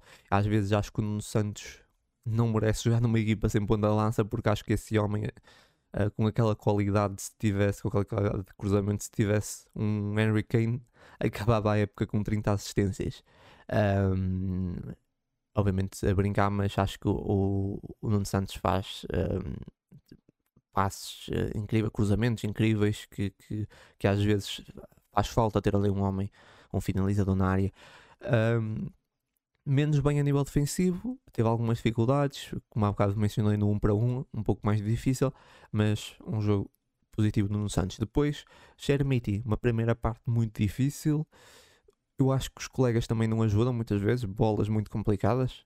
São, vai dizer, é, é, é batata quente mesmo, bola já a arder, à espera que, que o, que o Chermiti desenrasque, é, é muito difícil. Depois um, ele conseguiu fazer uma coisa, na segunda parte melhorou um bocado, principalmente também porque procurou outros passos, procurou outro envolvimento com a equipa e gostei mais da segunda parte de Chermite. Acho que a segunda parte de Chermite foi até bastante boa.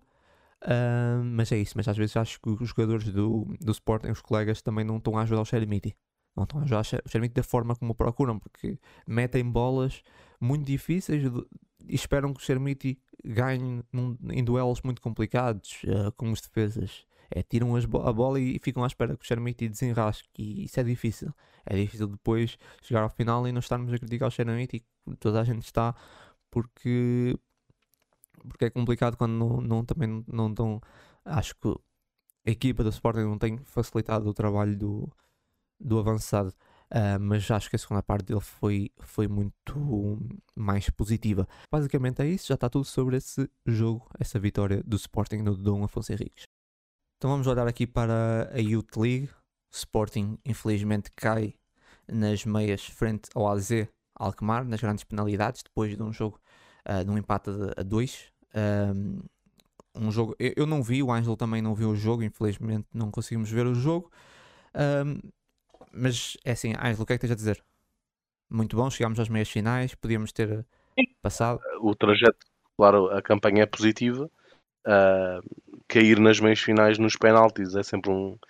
É, vai ser sempre nos detalhes, não é? Portanto, não, não há muita forma de discutir a justiça ou não do resultado. É, acho que iria cair sempre para qualquer um dos lados. Uh, mas é, é, uma campanha positiva numa equipa ou, ou, ou num, numa, numa camada de formação em que, em que o investimento tem agora voltado depois de, depois de um desinvestimento muito grande. Uh, portanto, é uma campanha obviamente positiva uh, dos, dos, dos, jovens da, da equipa do, do Sporting, uh, que estão, estão de parabéns pela campanha. Um, e pronto, infelizmente, uh, devido à, à, à, equipa principal, quase certeza não estarão na, na Youth League na próxima época, que é uma pena. mas, mas, mas estão de parabéns pela campanha e, e, há aqui alguns talentos, alguns valores que, que eu acho que terão nível para a curto prazo estarem, estarem num patamar da equipa principal. Sim, isso que tu falaste é, é mesmo, para mim é, é, o mais negativo. É, é, o Sporting não poder dar continuidade na Youth League. Acho que é muito injusto isso. há equipas que praticamente não apostam na formação e, e estão na Youth League.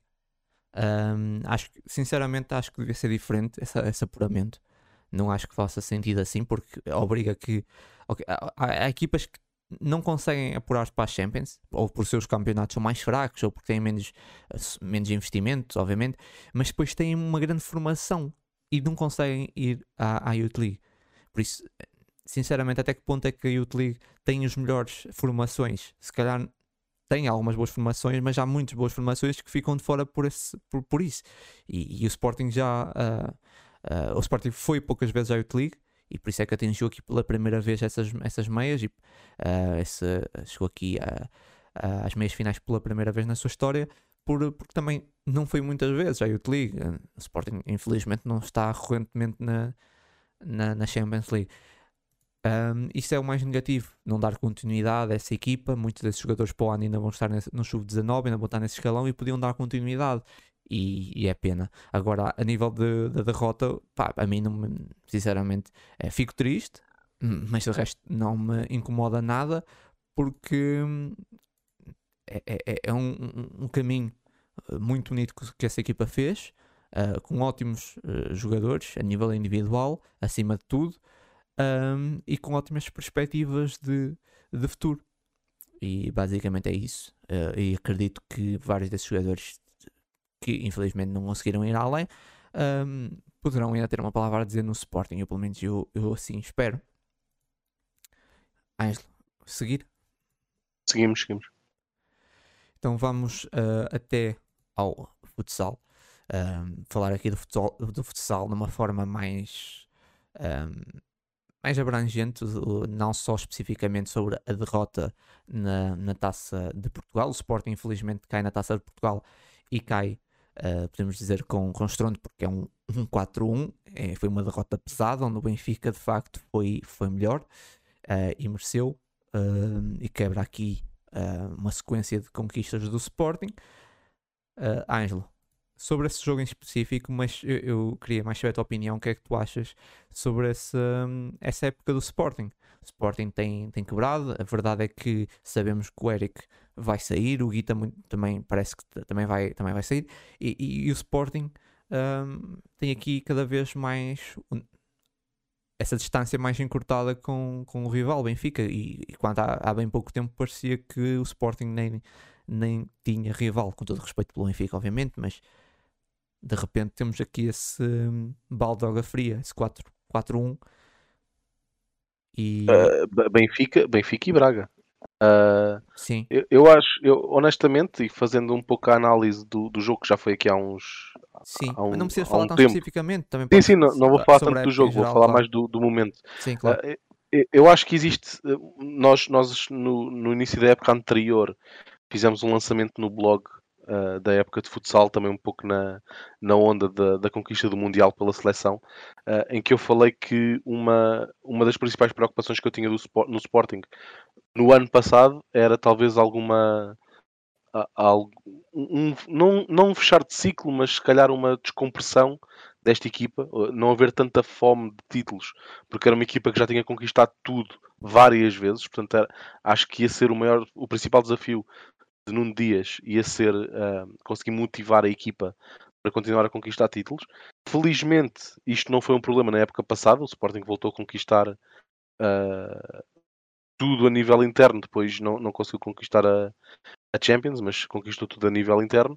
Um, este ano par parece que, essa, que esse fim de ciclo ou, esse, ou essa descompressão está, está de facto a chegar. O Sporting perde uh, as duas taças internas no campeonato, embora esteja em primeiro, está uh, empatado com o Braga e apenas com mais 3 pontos de vantagem do, do Benfica.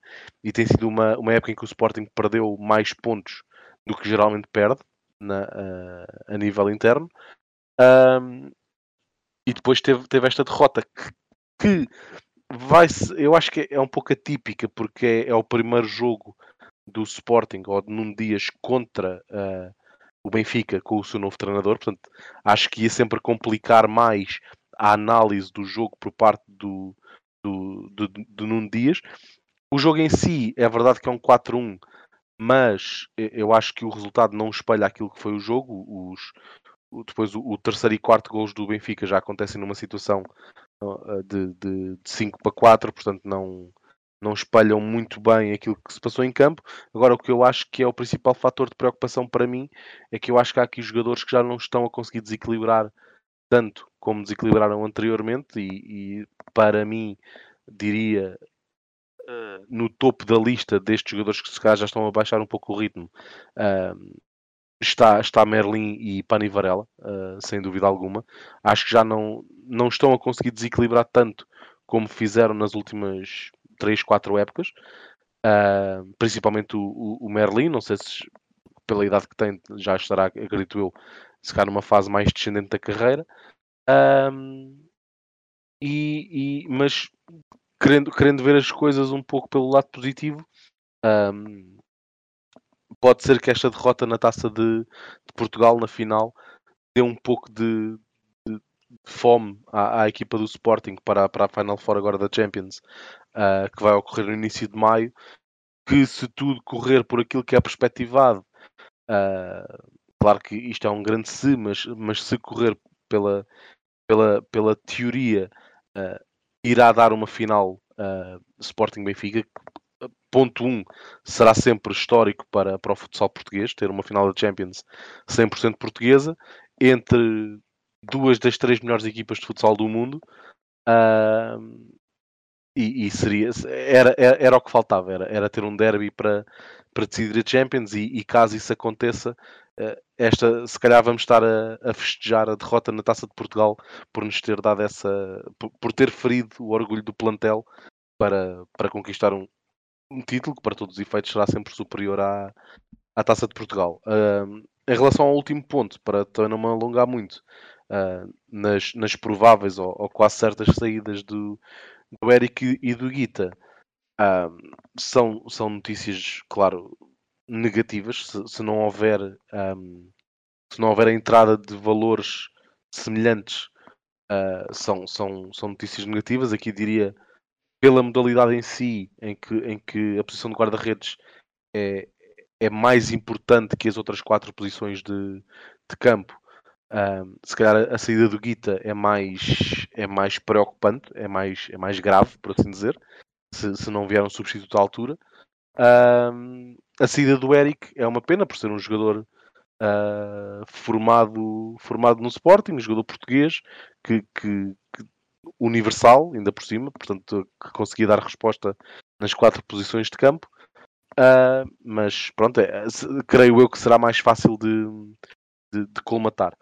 Uh, na equipa como um todo, acho que sim que está a faltar se calhar alguma renovação. Uh, voltando aqui a falar de, de, Merlin, o próprio Cavinato, que também já está com, com 30 e alguns anos, o próprio João Matos, que mesmo fisicamente já, já começa a ter muitas falhas e que não, que não o permite estar a 100% durante muitos jogos consecutivos. Aliás, nem sequer participou na, na, pois, na Final Eight da, da taça. de vários jogadores que foram muito importantes para construir esse Sporting, que foi um Sporting demolidor, tanto a nível interno como externo. Mas, mas esses jogadores, isso não foi construído da noite Também para o dia. fazem anos, né? Foi, foi, foi em uh, várias épocas, em vários anos, que o Sporting construiu isso. Agora, como é que tu perdes? Uh, tu vais perdendo, de repente, tu tens, uh, falaste do João Matos, tu tens um, um Pani uh, mais em baixo, o Merlin, sai o Guita, o, o, o Eric. Como é que tu vais novamente reconstruir isso assim? Vai demorar muito, não é? e se calhar o Benfica já vem desse... Depende, já... depende sabes? Porque, porque a construção desta equipa que tu vês hoje Uh, demorou vários anos, certo, mas foi uma construção gradual, ou seja, tu não tiveste 3, 4, 5 anos sem ganhar nada e de repente começaste a ganhar tudo. Não, tu construíste esta equipa a ganhar. Percebes? Porque foi entrando, tu tinhas uma equipa vencedora, foi entrando o Eric, foi entrando o Pani, foi entrando os, os irmãos Passó, uh, o Pauleta, etc., mas sempre a ganhar, percebes? Portanto, não estou a ver que haja quase um rebuild, como tu vês muito nas equipas americanas de basquete, etc., em que tens uma equipa que ganha durante 2, 3 anos, ou que é, é, é muito forte durante 2, 3 anos, depois os jogadores saem ou reformam-se ou o que seja, e a equipa faz uma travessia no deserto até conseguir ter uma equipa outra vez competitiva. Eu acho que isso não vai acontecer. Uh, eu, eu acho que, que o Sporting vai continuar a ser a principal força do futsal nacional. O que vai acontecer, mesmo com a saída do Guiti e do Eric, o que eu acho que vai acontecer, e já está a acontecer este ano, é que a nível interno, depois a diferença entre Benfica e Sporting, e entre Sporting e Braga, por exemplo, vai ser menor do que foi Claro. ao longo destes anos. Vai ser E- mais, e- e mais até equilibrado. Para terminar, e coloco aqui uma situação que, que pronto, é assim, uma situação hipotética e extrema, que esperamos, esperemos que não aconteça, mas a acompanhar com essas saídas, a saída do, do Mister, Nuno Dias. É, essa, essa é a principal pedra, diria eu, de todo o processo. Ah, porque para mim continua a ser, e, e por larga margem, ah, o melhor treinador de futsal do mundo. Ah, portanto, eu diria que no limite, obviamente que não, que não é assim, mas no limite tu quase podias trocar a equipa toda e continuarias a ser competitivo enquanto tivesse o Nuno Dias à frente. Claro que não é bem assim. Se, se saísse a equipa toda e fossem substituídos por, por mim e outros, e, e outros jogadores, Nuno Dias não ia ganhar nada. Mas, mas vamos estar sempre mais perto de ganhar com Nuno Dias do que sem, sem Nuno Dias, diria. eu. não sei. tu ias lá para a frente. não. Não, não ia, não ia, não ia. Não ia. mas sei, mas sei. acho que isso não está em cima da mesa ainda. Num bom contexto, Ah, com, com, com Ziki, não sei. Eu, Com- eu, com eu Ziki, não digo sim, que não, sim, jogar, sim. Não, não, não dava ali uma perninha, mas ah, a fixo. A fixo, acho que sim. não, isso, a fixo tinha que ser. Ah, Mas era mesmo fixo. fixo mesmo, yeah. Ah, pá, mas é, é isso. ah, para terminar, eu acho que o Sporting, claramente, ah, não quer dizer a nível individual, mas ah, a nível de, de jogo apresentado, está mais, mais fraco essa época. Não sei se concordas. Sim, mas mesmo, mesmo o nível, o, o- eu acho que o nível médio, mesmo a nível global, ah, ah, interno, a nível português, baixou um pouco. O campeonato está muito mais equilibrado, o que também é positivo. Acho que ficou, foi nivelado um pouco mais por baixo e acho que a melhor imagem disso é teres o Benfica que vence a, Taça de Portugal, como estávamos a dizer, ganha por 4 a 1 a final ao Sporting e depois no fim de semana a seguir perde em casa com o Fundão ah, para o campeonato. Portanto, e, e neste momento, embora o, Sim, mas eu o acho que o episódio vá sair. está a ser eh, tipo revelação, né? Sim, sim, é o que eu, é o que eu ia dizer. Embora, embora este episódio vá sair quinta- terça-feira, ah, o Sporting está a jogar neste momento com o Fundão e está a perder. Portanto, ah, acho, acho que, que, é, que é a imagem de- deste campeonato de futsal estar muito mais equilibrado, o que é sem dúvida alguma positivo.